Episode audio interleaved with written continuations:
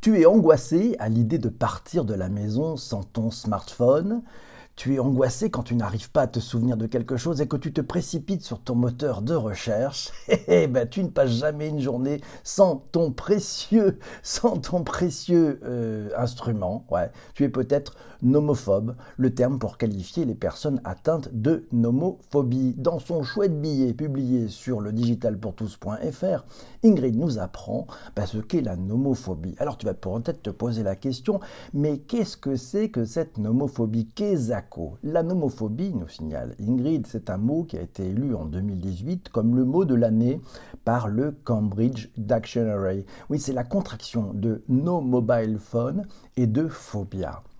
Selon Wikipédia, le mot a été inventé au cours d'une étude en février 2008. Oui, en février 2008, ça a été inventé euh, dans une étude, au cours d'une étude menée en février par la UK Post Office qui accrédita YouGov, une organisation de recherche basée au Royaume-Uni pour observer les angoisses subies par les utilisateurs de téléphones mobiles. Oh, alors, alors, qui est atteint de nomophobie et pourquoi? Le magazine Stratégie nous explique que pour les personnes atteintes de ce syndrome, ou un TOC, un trouble obsessionnel compulsif, le terme officiel n'étant pas encore complètement défini, le smartphone est devenu ce doudou que l'on chérit comme la peluche contre laquelle on se blottit lorsque nous sommes enfants.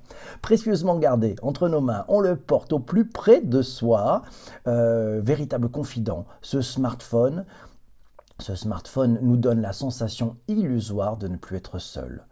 Pour Stéphanie Callier-Garnier, euh, qui est neurobiologiste et comportementaliste spécialisée dans la question de l'addiction, tout le monde peut être concerné, du cadre dynamique aux plus jeunes, même si ces derniers sont effectivement les plus touchés. Ah oui, euh, chiffre, quelques chiffres. Allez, si on parle un peu de chiffres, un peu de data, vous en voulez, euh, quelques chiffres effectivement à propos de cette nomophobie. Eh bien, c'est un article de Florent Verret dans les EcoStart qui nous apprend que 60% des Français admettent ne pas être capables de passer par leur smartphone, plus de se passer de leur smartphone plus d'une journée, et que 61% regardent leur tablette ou leur euh, téléphone dès le réveil. Et sachez-le, 48% le consultent toutes les 10 minutes. Et nous ouvrons notre smartphone en moyenne plus de 150 fois par jour. Oh là là, c'est pas mal. Pour aller plus loin, pour aller plus loin, ben Ingrid nous laisse vérifier et te laisse vérifier par toi-même si tu es touché à travers un questionnaire qui a été fait par des chercheurs de l'université de l'Iowa et que tu trouveras dans le billet sur le digitalpourtous.fr. Et oui, tu le retrouveras. Et puis au cas où la réponse est oui, des applications, sache-le, peuvent t'aider à t'en sortir telles que Big Free ou Off Time qui bloquent certaines applications jugées trop chronophages. Pour les écolos d'ailleurs, qui sommeillent peut-être en nous, peut-être en toi, il y a aussi Forest, qui est aussi l'appli la plus utilisée. Le principe est très simple. Tu la mets en route pour une session de 10 minutes ou plus, et sur ton écran apparaît un petit arbre qui pousse.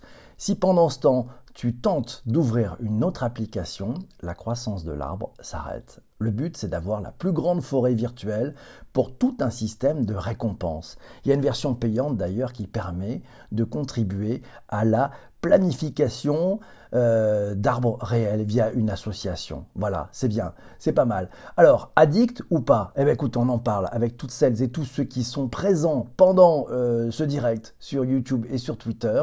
Je te laisse, toi qui écoutes ce podcast sur les plateformes de balado-diffusion, et on se retrouve très très vite pour un prochain épisode. À très bientôt, merci.